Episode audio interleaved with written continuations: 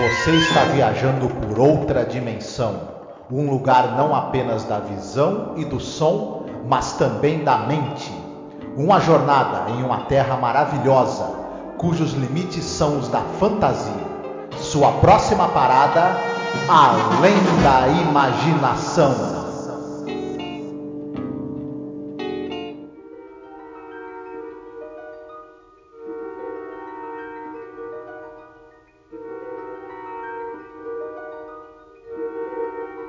Ouvinte! Seja bem-vindo a mais um podcast sobre a série clássica Além da Imaginação.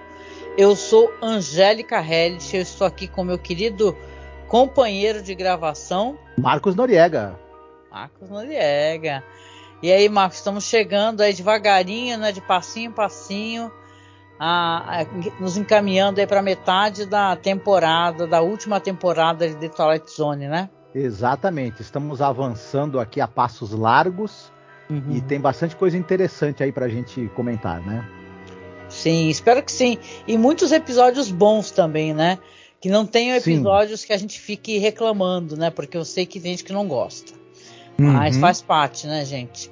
Mas hoje a gente tem um episódio que tem um ator muito relevante aí da série, responsável por sinal uh, por transmitir, né, um dos doces momentos de Além da Imaginação, que é o Edwin, né? Isso. Tá, então beleza. Então vamos fazer assim, a gente vai falar já já o nome do episódio, demais detalhes, assim que tocar a vinheta, tá? Que é a nossa vinheta de apoio.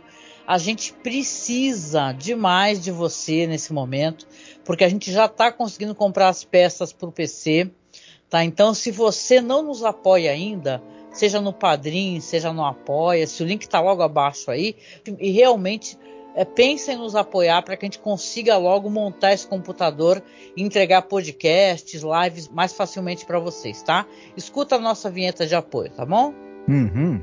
Olá, eu sou a Angélica. E eu sou o Marcos. E hoje nós viemos aqui com um pedido muito importante para você que nos acompanha nesses quase 14 anos de podcast nos últimos tempos, o apoio que vocês têm dado pra gente tem sido muito importante, tem nos ajudado muito e a gente pensou numa meta para poder modernizar a aparelhagem que a gente tem para poder começar a fazer lives. Volta e meia fizemos algumas lives, principalmente agora durante House of the Dragon, né? E quem nos acompanha sabe que nosso equipamento ele é muito rudimentar. E dessa vez a gente quer tentar chegar numa meta aqui para poder pegar um bom notebook para que eu possa fazer as lives com Marcos, fazer lives semanais, a gente gerar mais conteúdo, fazer mais coisas ao vivo, ter mais interação com os, os nossos ouvintes e espectadores. E óbvio, né, para você ter um notebook melhor, não é o computador positivo que eu tenho aqui na minha casa, é uma coisa mais cara, né? E detalhe, nem é um notebook de ponta, assim, o melhor notebook gamer, nada disso.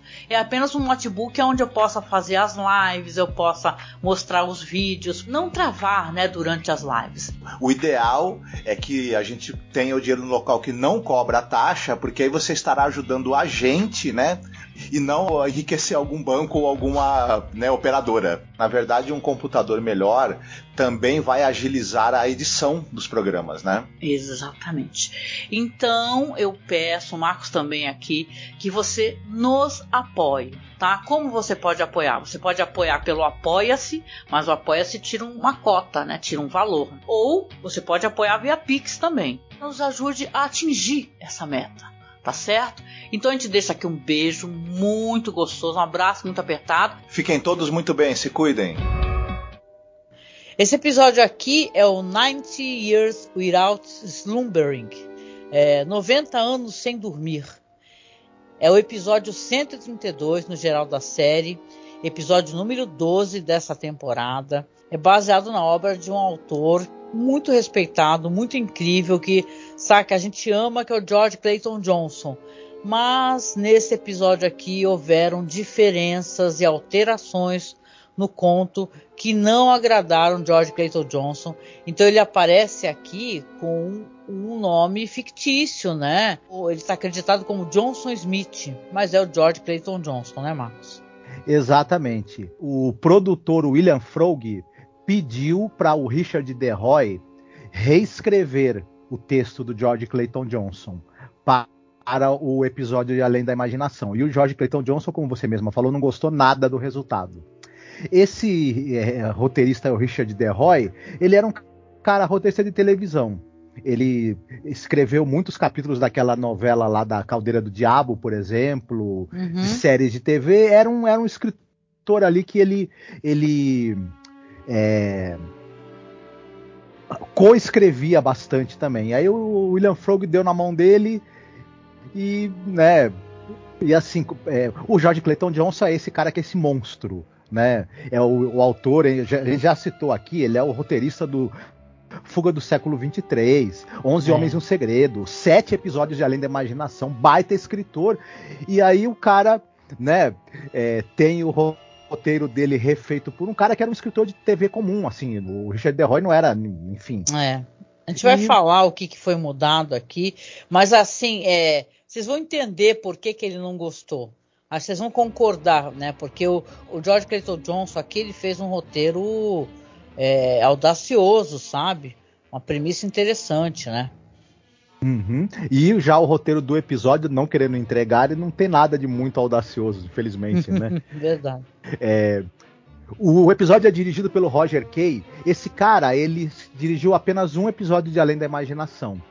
E ele é um cara que ele começa nos anos 50 com uma série chamada Família Aldrich, que era uma comédia sobre uma família de classe média que vivia na rua Elm Street, mas não tinha Fred Krueger na uhum. série. Só para o pessoal saber, tá? e ele também é, dirigiu é, episódios de séries como Perry Mason, Os Intocáveis. E em 62 ele dirige um filme que é A Mansão do Dr. Caligari, que hum. é um hum. filme que é é um filme de suspense aí bacana dos anos 60, mas enfim, ele não é um diretor assim de muita é, muito famoso, né? Hum. E aí no elenco chegamos no Ed Wynn.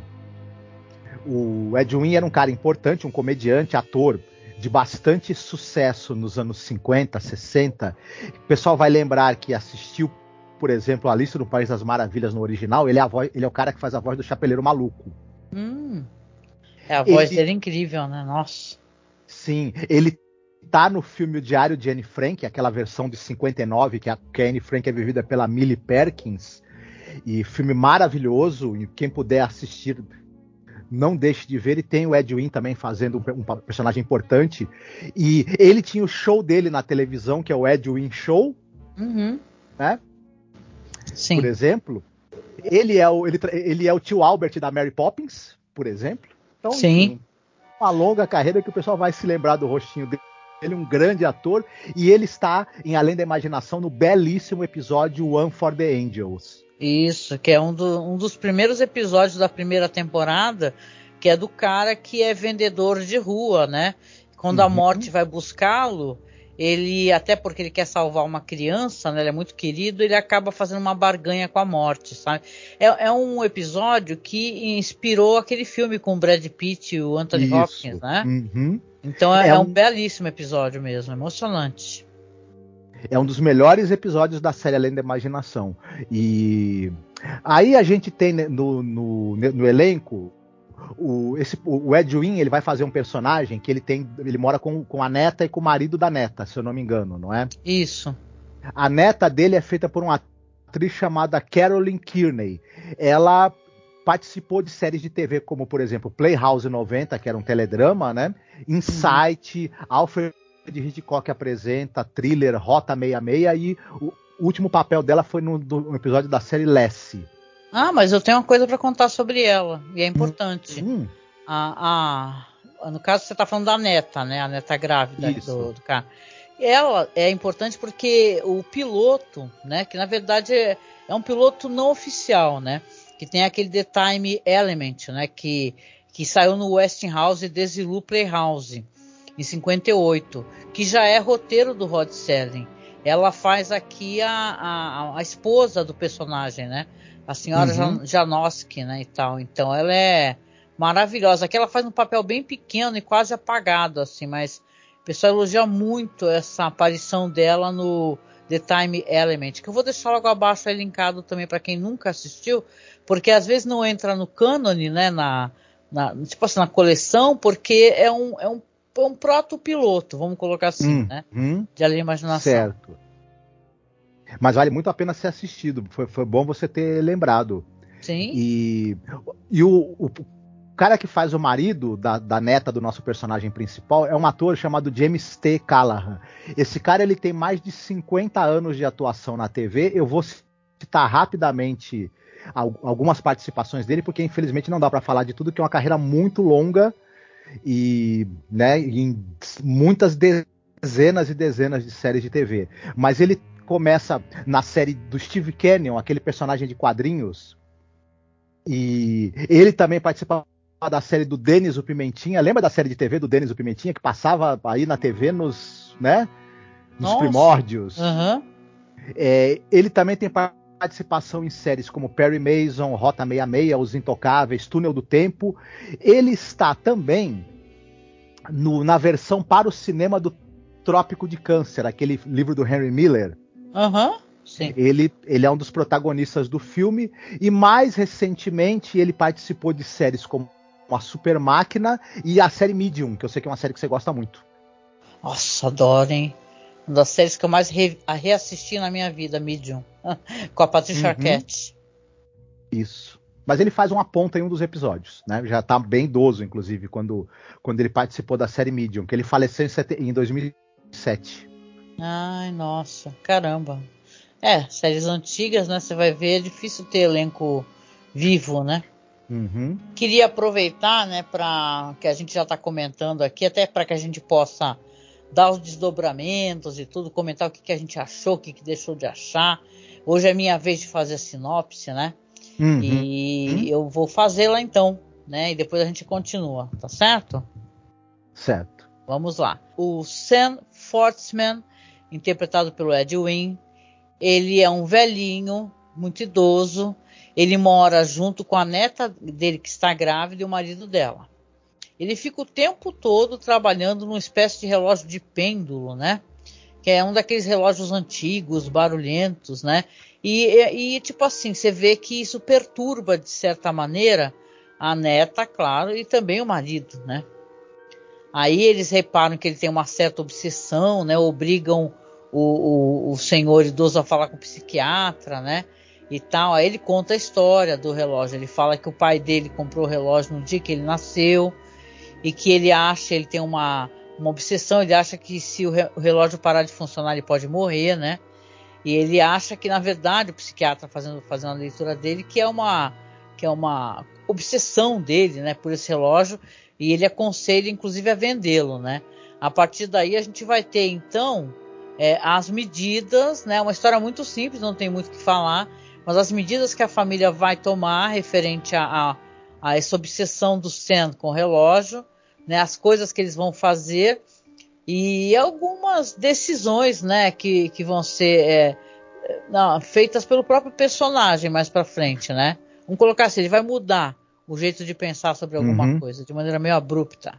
Isso aqui é a Sim. história aqui, entendeu? Então a gente tem um conflito familiar aonde o relógio, né, esse relógio que ele acredita que se o relógio parar, ele morre, é a fonte desse conflito também. Sim. Pois é, esse é mais um episódio que me deixou assim, como é que eu vou dizer? Ele tem como ponto alto, na minha opinião, né, a presença do Ed Wynn, eu acho que é sempre marcante, e ele, é um, e ele consegue sempre transmitir uma certa doçura e uma simpatia para os personagens dele que acabam tocando né, a gente. Embora, para mim, esse roteiro ele, como você mesma falou, ela é uma- ela é uma história bem simples, ela tem é, poucos desdobramentos e, ao mesmo tempo, ela tem algumas inconsistências, na, na minha opinião, e que me tiraram um pouco também do, do- do- da história. Né? Eu acho que ta- talvez essas inconsistências também tenham, tenham é, é, é, sido visíveis para você. E Hum. fica uma coisa. Já começa, por exemplo, 90 anos sem dormir, né? O personagem, ele tem 70 anos. 75 É. anos no episódio. Esses 90 anos saíram da onde? Ele Gente. tem 76 anos. É, ele diz que o relógio já existia e tal. Que tem. É, é uma história assim. Eu, eu não li o conto do George Clayton Johnson, né? mas dizem que o conto é muito melhor, né? O título, inclusive, vem de uma música, né? My Grandfather's Clock. Não conheço essa música, mas diz que ele fica o tempo todo sofejando essa música, né? O Edwin é como você falou, ele é uma criatura muito doce, né? Ele passava uma doçura, uma verdade, uma coisa. Tipo assim, eu, nem o Edwin, que é um ator tão sensacional, né? Ele consegue salvar esse episódio. Eu acho que esse episódio é muito morno. E ele tem um problema de mudança de ideia do nada do personagem e tal, um conflito enorme, né? Tem um momento aqui, por exemplo, que aí conseguem convencê-lo e tal, e vão chamar a vizinha, né?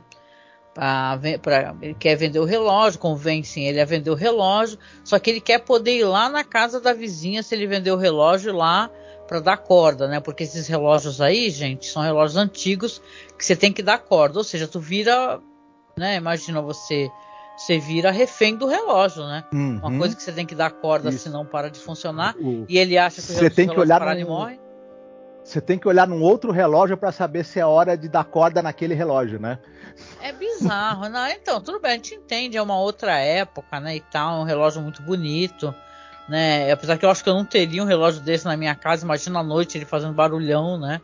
Aqueles, né, que eles fazem no meio da noite. Mas o negócio é que isso incomoda muito, né? E tem um momento, e, e eu, eu até consigo, veja bem, eu consigo, para não ser raso, não fazer uma leitura rasa desse episódio, que para mim esse episódio, o relógio, o inconveniente que o relógio é, é o inconveniente que o velho é. Entendeu? Para eles. Eles são um casal jovem, ela tá grávida, né? Eu nunca esqueço um filme que a gente assistiu, né? É, no filme não, na verdade uma animação do Satoshi Kon, lembra? que a, a, a menina vai cuidar do velhinho no aquela animação que o cara que o velhinho fica todo mecânico, vai incorporando peças mecânicas. É, uhum. Esqueci agora de cabeça, não tô lembrando, mas é maravilhoso. E ela sente muita culpa porque ela foi é, mandaram pro asilo a, a, avó e a avó morreu no asilo, ela ocupou o quarto onde era da avó. Aqui eu acho que se tem um subtexto nesse episódio, é com certeza o transtorno que, né, que esse velho causa para eles, né? Porque o cara é super impaciente, o marido, né? Não fala muito nessa questão.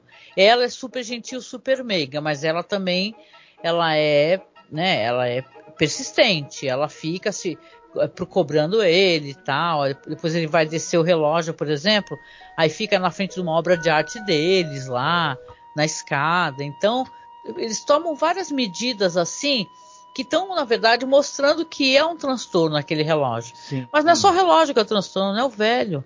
É o avô que mora junto, entendeu? Uhum. Tem uma, uma leitura dentro dessa questão aí, tu não acha? Eu acho que sim, porém é aí que começa já, meus problemas meus com esse episódio começam um pouco que ele tem é, medo, né, que o relógio pare e ele morra. Ele e ao mesmo tempo o, o relógio é um, tram, é um trambolho ali que atrapalha na casa e, e a gente faz essa metáfora, né, de que é, o, o, incômodo é justamente de ter esse idoso, né, uhum. ocupando espaço no casal do, do, do, na vida de um casal jovem. Por mais que essa metáfora seja até interessante, eu acho difícil ela, ela assim, é, se sustentar ao longo da história. Ela fica uma, uma coisa meio forçada, porque na verdade é, eles querem que, que ele se livre do relógio, mas querem continuar com ele, né? Então, se, essa, a partir do momento que você tem esse desenvolvimento que querem que ele se livre do relógio, mas vão continuar mantendo ele, a metáfora começa a perder força. Ele acha que se o relógio parar, ele vai falecer. Então ele tem que estar tá uhum. tá dando corda. No momento em que, em que, em que ele aceita ir para um psiquiatra e depois ele aceita, mais para frente né, vai ter isso, ele aceita vender o relógio, achando que vai poder frequentar a casa da outra pessoa para manter o relógio com corda, para resolver esse conflito, é, começa a gente a ficar meio assim, né? Pensando, né? É, diz que é... a vizinha é uma amiga dela, que ela uhum. vai permitir e tal, né? Mas aí na, no, na primeira viagem isso daí já cai por terra, né? Eu fiquei com essa impressão Sim. também que, tipo assim, já mandaram o senhorzinho pro psiquiatra, entendeu? Já para jogar aquela cartada da, de, de tá ficando gaga, entendeu? Uhum. É, eles parecem todos muito gentis, a netinha fica, ah, sim, fofozinho, me lembrou até o Pinóquio, né? e tal, mas eu acho que né, a minha, minha visão da, dessa história é que que é assim, ah, você é legal se você não, não for, não tiver gaga e estiver importunando. Isso. Se estiver importunando, a gente vai dar um jeito em você que nem uhum. a gente deu no relógio.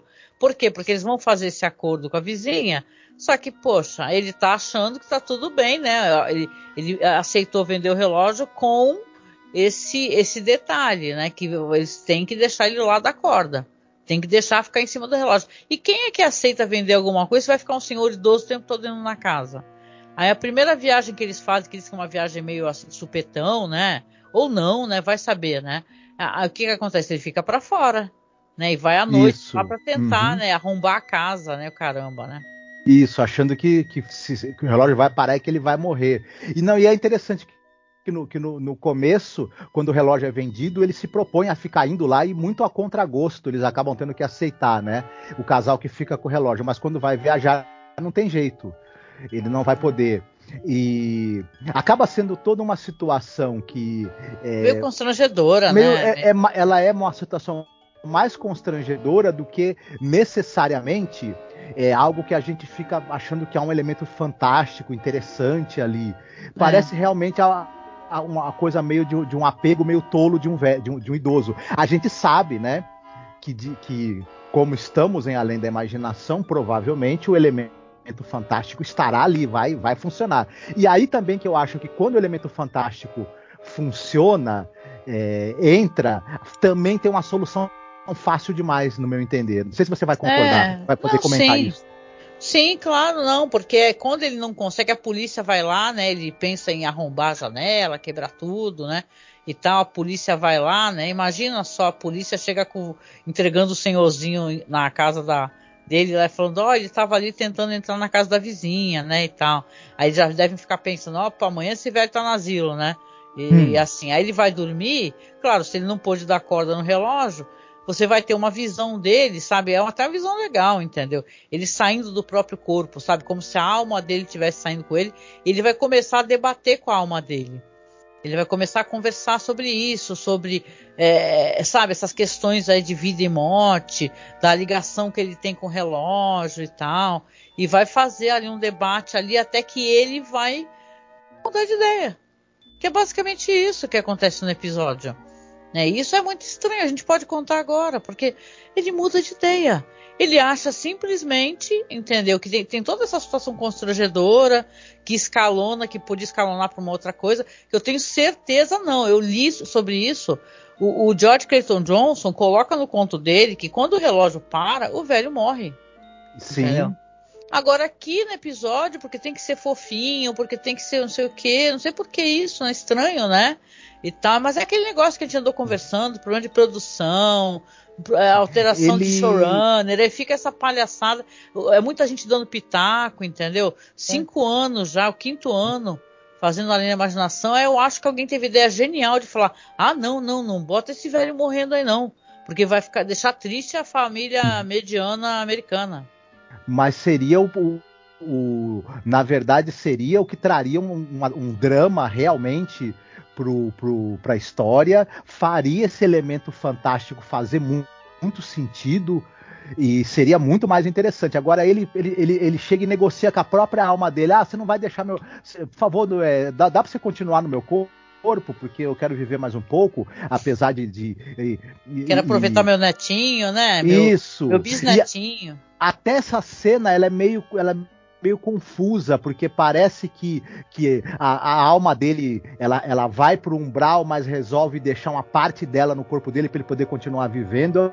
É um negócio que é um acordo também que não, que não faz sentido nenhum. A gente tenta entender o que, que ele negociou exatamente com a própria alma dele, e é meio até difícil de entender como é que ele chega chegaram nesse acordo. É uma solução muito é, realmente conveniente demais. E, e Não, tira e tem todo um drama peso. até, porque tem um momento até que a gente pensa que ele vai morrer, né?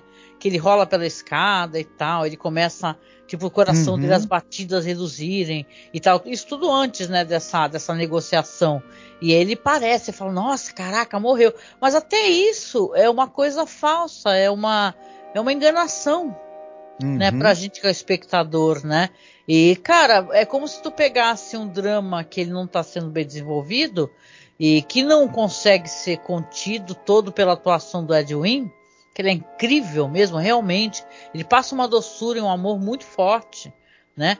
E você tem ali um final muito capenga, né? Porque aí ele vai falar para ela no dia seguinte, vai falar assim: "Ai, minha netinha, é Marne, né, o nome dela minha netinha, eu resolvi que tá tudo bem, eu não tô mais obcecado pelo relógio, não. Eu quero aqui ficar, é, é crescer, levar meu bisnetinho na escola e bababá. Saca, é assim que termina o episódio. É um episódio fofinho, totalmente whatever, assim. De Twilight uhum. Zone pior. Concordo com George Clayton Johnson, tenho certeza que os elementos que ele colocou no conto devem ter sido bem mais interessantes, né? E foram alterados aqui e você sabe, né, que depois a, até as pessoas vão se estranhando, né? Depois vão até se afastando. Eu acho que isso aí causa até o afastamento de certa maneira, né? Infelizmente, infelizmente mesmo. O nome do conto do George Clayton Johnson é o Tick of Time. É um, aí para quem quiser procurar em inglês, talvez tenha um PDF por aí, né? Mas é isso, é isso que é o episódio. É um episódio muito bobinho, fofinho e tal. Aí o velho acha que vai uh, ficar dando corda no relógio, tem essa leitura do inconveniente que eu fiz, né? Pelo menos você também, que ele é inconveniente porque ele é velho, né? E tal. Então eu acho interessante você analisar por essa perspectiva, né? E muito, muita honra assim por ter o Edwin que é um grande ator. Ele é um grande ator, assim. Se é, se tem algo que vale a pena no episódio é por ele, principalmente não, não tirando a, a importância dos outros atores em cena. Mas ele é um grande ator. Ele, ele trabalhou no Requiem para um peso pesado. Sabe? Sim. Então ele é incrível. Ele tem, eu acho, sério mesmo, ele é emocionante o Edwin. Mas nem o Edwin consegue, cara, porque é muito, é muito ralo, muito bobo, né? Uhum. E sim, é uma pena, inclusive, né? Porque a gente já comentou que o forte, um dos fortes, dos pontos fortes da série são os roteiros, né? Mas infelizmente aí nessa reta final, é, alguns episódios acabam é, sendo prejudicados justamente por esse fundamento, né? O roteiro, que não é, é. aquilo tudo, né? Seja porque o Serling ele não estava na melhor forma dele, ou seja porque os produtores acabaram por algum metendo motivo, a mão, né? Isso, acabaram ou não escolhendo os melhores roteiros que eles tinham à disposição ou sugerindo é, mudanças que acabaram não sendo boas, né? Nos é. roteiros. É verdade. Eu acho que é um episódio que ele, vai, ele acaba não entrando em nenhuma lista, né? Porque não é importante o suficiente para as pessoas, né? Então é uma pena, né? Infelizmente, né? Mas uhum. eu acho bem bobinho mesmo, assim. É tipo de coisa que eu não reassistiria, não, né? Mas vamos lá, então. Vamos para a parte que é uma parte que a gente gosta bastante, que é a parte de recomendações, gente. Porque se o episódio não for essa Coca-Cola toda, a gente pode recomendar uma coisa super legal para o pessoal poder uhum. assistir, né? Sim. Quer começar? Eu começo. Eu vou falar. É, essa história me fez pensar sobre essa questão, do, obviamente, do, do, medo da morte, a relação que as pessoas têm com, a, com essa coisa do, do, fim da vida e os ritos né, relacionados com isso. E tem um filme que eu gosto demais, já falamos desse filme várias vezes, mas eu não me canso de falar e de recomendar, que é A Partida. O Okuribito. Nossa, aí tu me pegou aí no coração, hein? Pelo amor de Deus. Esse é tipo um dos filmes que eu consigo. É tipo. Eu não consigo chegar no final, eu tô, não tô enxergando mais o filme, já tô soluçando tanto, chorando desesperadamente. Desculpa. Uhum. É um filme do Yojiro Takita, é, que ele ganhou Oscar de filme estrangeiro em 2008, Isso, né? ganhou, ganhou. Então, foi, foi premiado com Oscar de filme estrangeiro merecidamente. E é um filme, como você mesma é, falou, ele é um filme que ele é redondo. Eh, no que ele se propõe. É, a história que, para quem não assistiu ainda, é um cara que ele é um músico, ele é violon, violoncelista. É, só que a orquestra na qual ele toca, ela é desmanchada e ele fica desempregado e ele é recém-casado, a esposa tá grávida, se eu não me engano, né? Uhum, sim. E não, não tá grávida não. Ele, ele é casado com a esposa, os dois trabalham e ele fica desempregado e sem um centavo, né? Só que Isso, ele tem a casa ele... da mãe né? Que a mãe uhum. faleceu e tal. Isso, então ele precisa muito é, de, de um dinheiro. E ele vê um emprego que é relacionado com partidas, você ser um auxiliar de partidas. E ele pensa que é alguma coisa de bagagem, né? Isso, de aeroporto. Né? E paga bem, né? Ele fala, eu tô nessa. Chegando lá, ele descobre que, na verdade, você vai trabalhar ajudando a preparar os corpos das pessoas recém-falecidas para os velórios e enterros. E essa é uma, é uma, é uma profissão que no Japão ela sofre um, um grande preconceito, é um grande tabu é você tabu mexer em corpos mortas, de é. pessoas. É. Mas é uma, mais ao mesmo tempo é, para as famílias também, na, na, na, tradição deles, a possibilidade de você velar ali o corpo do seu, do seu parente falecido, ele estando higienizado, ele estando é, tratado para que, que possa estar apresentável, também traz um alento, também traz uma possibilidade de uma despedida. E, e, esse, e esse filme ele, ele acaba sendo uma grande reflexão sobre isso, sobre esse momento do, do, do, final da vida e da, da relação que a gente tem com parentes que a gente perdeu. E tem uma parte muito emocionante também do filme em que esse rapaz, que primeiro ele, ele tem muita resistência a, a, se entregar a esse trabalho, mas depois ele vai aprender muito, vai crescer muito como ser humano e também vai ter que utilizar isso com um parente em um determinado momento do filme. É um filme assim belíssimo mesmo, mesmo. É, nossa, sem palavras. Eu, se eu precisasse recomendar um filme assim para uma pessoa assistir na, sabe, que nem na máquina do tempo, né, que ele voltou e pegou três livros, né? Se eu tivesse que falar assim, se um filme fosse um livro que ele voltasse para pegar na máquina do tempo, para ir para outra época, seria esse filme aqui. Eu já assisti ele muitas vezes, eu, eu, me emociono muito profundamente. Ele é de uma beleza estética muito forte, ele é de uma poesia muito intensa. E a, a, questão da morte é uma questão tabu, não é mentira, né? Você tem ali os japoneses, eles não gostam realmente de mexer com os corpos mortos, sem relação com talvez as bombas, né, etc, né? Toda coisa de você vê, né, a questão até de pele, eles têm né, uma coisa, uma obsessão com peles é, sem manchas e tal. Isso tem tudo a ver com as bombas, tenham, tenham toda a certeza isso. Então é um tabu muito forte. E ele vai aprendendo, entendendo a força disso daí, porque é um ritual de limpeza na frente de toda a família. Mas uhum. não aparece o corpo da pessoa que da falecida. Entendeu? É um ritual muito delicado e cheio de, cheio de gestual. E é um ritual que, inclusive, ele relaxa o rigor mortis. Falando assim, parece uma coisa meio tétrica, mas ele não tem nada de tétrico. Esse filme ele é, ele é de uma beleza estonteante assim mesmo, entendeu? E Recomendo do fundo do coração. Tem, tem no YouTube para assistir e é, nossa, ele é sem palavras, assim, é um dos filmes da minha vida. É o a, a, part, é, a partida, né? Ou é partidas, não lembro. É o, o Curibito o nome dele no original. Uhum. Muito bom. Exatamente. Uhum. E você, o que, que você tem para recomendar pra gente? Olha, eu vou fazer de certa maneira o que eu vou recomendar. É, tem link com, com o que você recomendou. Né? Eu gosto muito do Akira Kurosawa, gente. A gente já gravou, acho que um programa falando do lindíssimo filme do Akira Kurosawa, né? Que é aquele filme de amizade, né, Marcos? Lembra? Que o Douglas Sim. até cantou, tão bonito o filme, né? Um belíssimo filme. Mas eu vou falar aqui de um outro filme do Kurosawa, que é um filme que nem muitas, nem não vejo muitas pessoas falarem, mas ele é um filme que ele tem a ver com a, a, a ser idoso, com a lembrança, com a memória que é o Rapisódia em agosto, né? Esse filme Isso. aí é um filme que ele vai falar sobre a memória. Por quê? Porque você vai ter ali uma história onde é, uns netos estão. É, é tem uma, coisa também de conflito geracional, né? E tal, né? Porque eles estão ali visitando uma avó e essa avó é uma das sobreviventes da bomba de Hiroshima, Nagasaki e tal, né? Uma, uma dessas localidades. E vai ter aquele confronto de gerações, eles descobrirem um pouco sobre a história dela, das fotos, né? E tal. E você vê que é, é muito legal. Aliás, esse filme tem, é interessante que ele tem o Richard Gere, né? E uhum. tal, né? Ele tem o Richard Gere no filme. E você vê assim, o que eu, o que eu recordo dele assim é que ele tem uma das cenas mais incríveis também que eu já vi, que faz uma, uma menção à questão do tempo e do esquecimento, né?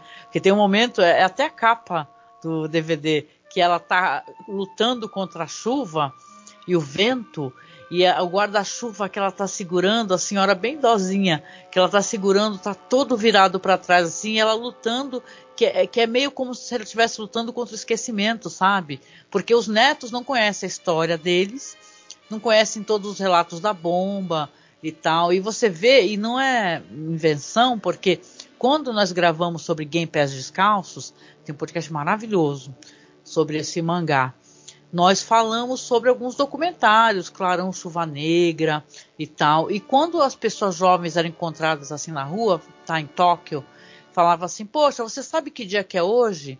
Era o dia que a bomba tinha caído, a primeira bomba. As pessoas falam: "Ah, não uhum. sei não, não sei não, o que, que aconteceu?" As pessoas não sabem e tal. Então, o esquecimento é uma das coisas que que faz com que, né, que as pessoas parem de lutar, né? Porque caiu no esquecimento, né? Aquele idoso sobrevivente da bomba, né, tem pouquíssimos, porque muitos tiveram problemas de, de saúde, câncer, né? Porque a própria mãe do mangaká, né? Do Game Pés Descalços, ele, no relato ele, ele fala, né? Que, que não sobrou nada da mãe. Porque no, no ritual funerário japonês, da cremação e tal, você tem dentro do ritual eles pegam é, partes dos ossos, né? Da pessoa cremada e coloca na urna. E tem toda uma ritualística. O dela, da mãe do mangaká, do, qual é o nome do, do mangaká do game? Keiji Nakazawa. Olha, Keiji Nakazawa. Lembrava assim, mas não sabia se estava certo. Ele fala que não sobrou nada do, do, dos de ossos assim da mãe. Quando ela foi cremada, que não tinha nada, porque foi afetada pela bomba, entendeu? Por é, radiação, né? Muitas pessoas. É uma história de relato terrível, né? Mas você tem em Rapisódio de Agosto essa descoberta dos jovens, assim, com a avó, né? E tal, as fotos de família, os acontecimentos eh, referentes. Claro, não é que eles desconheçam, mas é que eles não sabem é, a relação dela com isso, né? Eles vão lá naquele local lá que é o, o arco, né? Que ficou de pé e tal, e começam a compreender a história e a importância dela, né?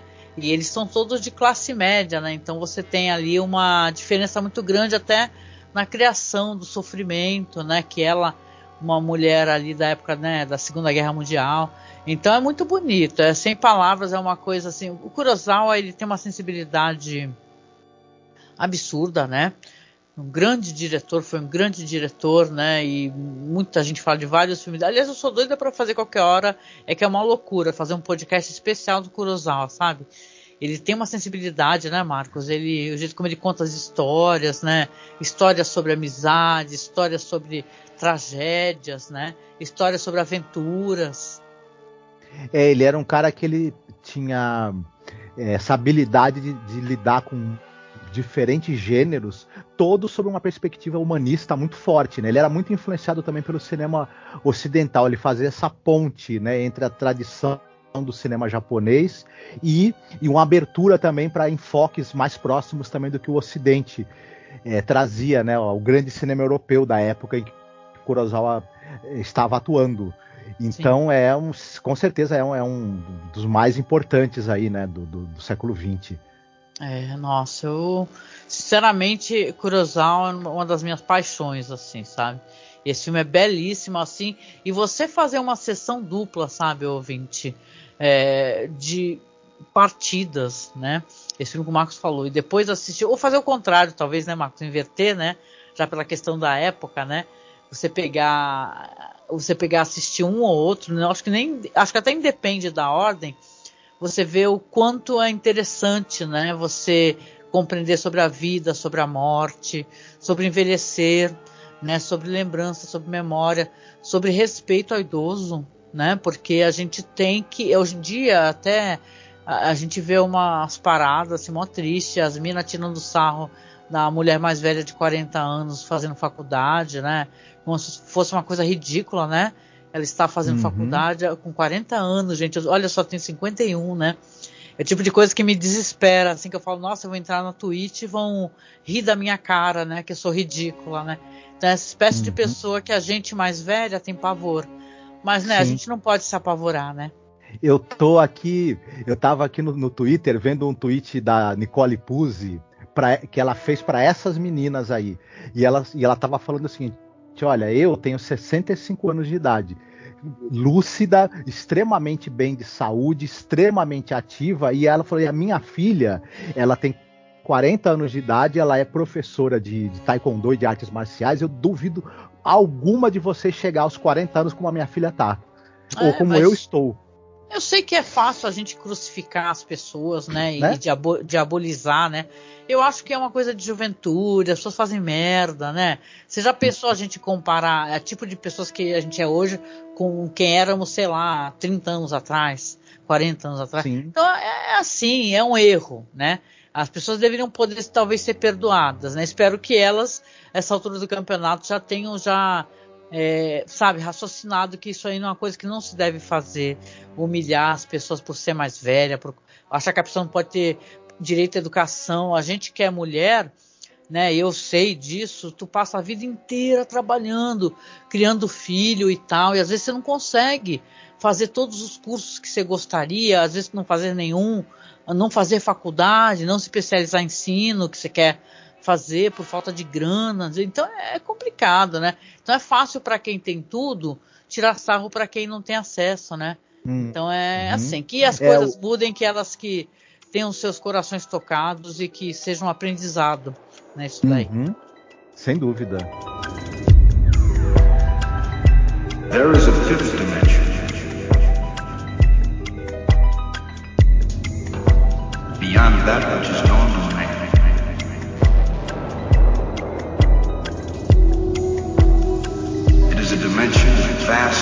and as as infinity.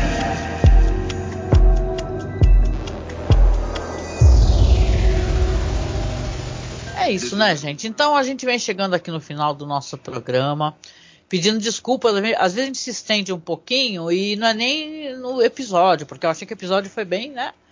Não foi tão legal, mas às vezes a conversa depois fica melhor e tal. Eu acho que a gente recomendou coisas maravilhosas agora. Fomos fundo nas recomendações. Então vai ficar tudo linkado na publicação. E antes que vocês perguntem, qualquer coisa é só ir lá no site, gente. É masmorracine.com.br ou masmorracine.wordpress.com. Você vai no Google, coloca Masmorracine, que aí você já vai ser direcionado a um dos nossos sites. Tá? Ou então nas publicações do no próprio Spotify também fica na descrição. É só você acessar os links através da publicação completa no texto, tá? Então vou deixar tudo certinho para vocês, ou no YouTube também na descrição, tá? E a gente vem aqui, né, se despedindo, agradecendo a companhia, muito obrigada. Então a gente, claro, sempre reforça, por favor, quem puder, participa da nossa campanha, por favor, tá? Pra gente conseguir chegar logo. Eu tô tão agoniada, eu tô tão preocupada, sabe? E agora, a partir dessa publicação, vocês estão vendo que já estou colocando já, inclusive, a imagem do, da arte que a gente vai sortear, né? Por enquanto só da arte, né? Mas ela vai ser moldurada, bonitinha. É uma coisa feita de coração aqui. O Marcos fez uma arte tão interessante e a gente vai sortear no final, né? No último, depois do último podcast na Imaginação, a gente sorteia aqui. Tem tanta gente boa ajudando. Obrigada para quem está ajudando. Se você não pode apoiar por enquanto, compartilha a publicação, tá? Mas se você puder, faz um pix para a gente, por favor. A gente aceita, tá? O nosso pix é apoiomasmorra@gmail.com. Vai para uma conta na Caixa Econômica Federal, onde a gente está juntando a grana para ir comprando as peças do nosso PC, para que eu possa con continuar fazendo as coisas no computador, que está bem difícil fazer, tá bom? Fora isso, também tem apoio lá no Padrim ou no Apoia-se.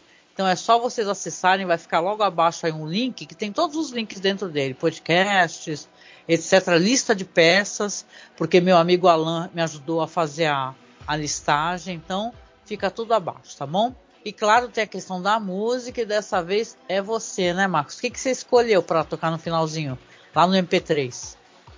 É, tem uma música muito bonita do Ataúfo Alves, chamada Na Cadência do Samba, que é uma reflexão assim sobre essa coisa da aceitação da morte, né? E eu gostaria de escutar essa música na, na voz, se possível, do Noite Ilustrada, que é um sambista oh. e cantor que eu gosto muito. Nossa, meu, é maravilhoso. E, meu, alguém que tem o um nome de Noite Ilustrada, cara, é. É, não, e fora que é maravilhoso demais, gente. Vai ficar para vocês no finalzinho. Lembrando que só no podcast, tá? Que a gente coloca. Então você tem que escutar ou no Spotify, ou ir lá no site, endereço que eu mandei, porque no YouTube não pode. Mas você termina aqui no YouTube e vai escutar lá. A gente deixa o link direitinho aqui no corpo da na descrição e fica disponível para você escutar a musiquinha no final, tá bom? E com isso a gente deixa um beijo, um abraço muito apertado e estamos indo aí, gente. Lembrando para vocês que promessa é dívida, hein? A gente vai fazer um especial sobre a Ida Lupino antes de sair o episódio dela, The Masks, The Masks, tá bom? Então vocês se preparem aí, porque nós vamos indicar alguns filmes interessantes para vocês conhecerem a carreira da Ida Lupino. Estou tentando legendar aqui um documentário sobre ela também. Então estamos trabalhando aqui para complementar. Como ela é a única mulher diretora, faço questão, falei para o Marcos, da gente ter um especial sobre ela antes do episódio. Ou seja, a gente vai estar tá falando sobre a imaginação. Quando chegar antes do episódio da Ida Lupino, a gente vai fazer um podcast sobre ela e depois, então, num outro programa, você vai escutar o programa sobre o The Masks, tá? Então, um beijo, gente. A gente se encontra no próximo podcast sobre a imaginação. Fiquem bem, se cuidem. Beijinho, tchau, tchau. Tchau.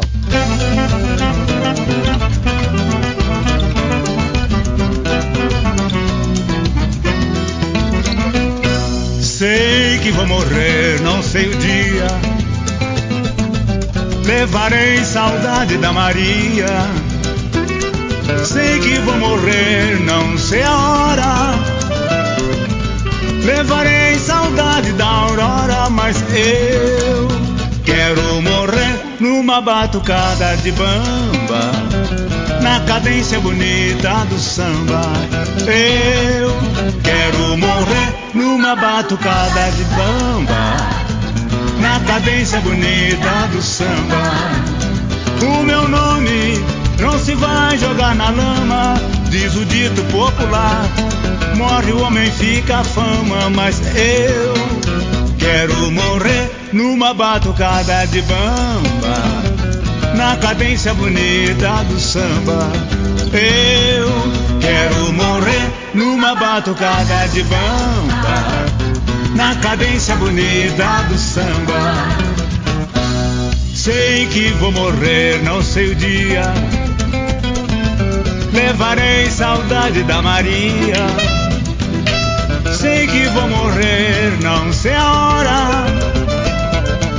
Levarei saudade da aurora, mas eu quero morrer numa batucada de bamba, na cadência bonita do samba. Eu quero morrer numa batucada de bamba na cadência bonita do samba. O meu nome não se vai jogar na lama, diz o dito popular. Morre o homem, fica a fama, mas eu quero morrer numa batucada de bamba, na cadência bonita do samba. Eu quero morrer numa batucada de bamba na cadência bonita do samba. Na cadência bonita do samba. Na cadência bonita do samba. Na cadência bonita do samba. Na cadência bonita do samba.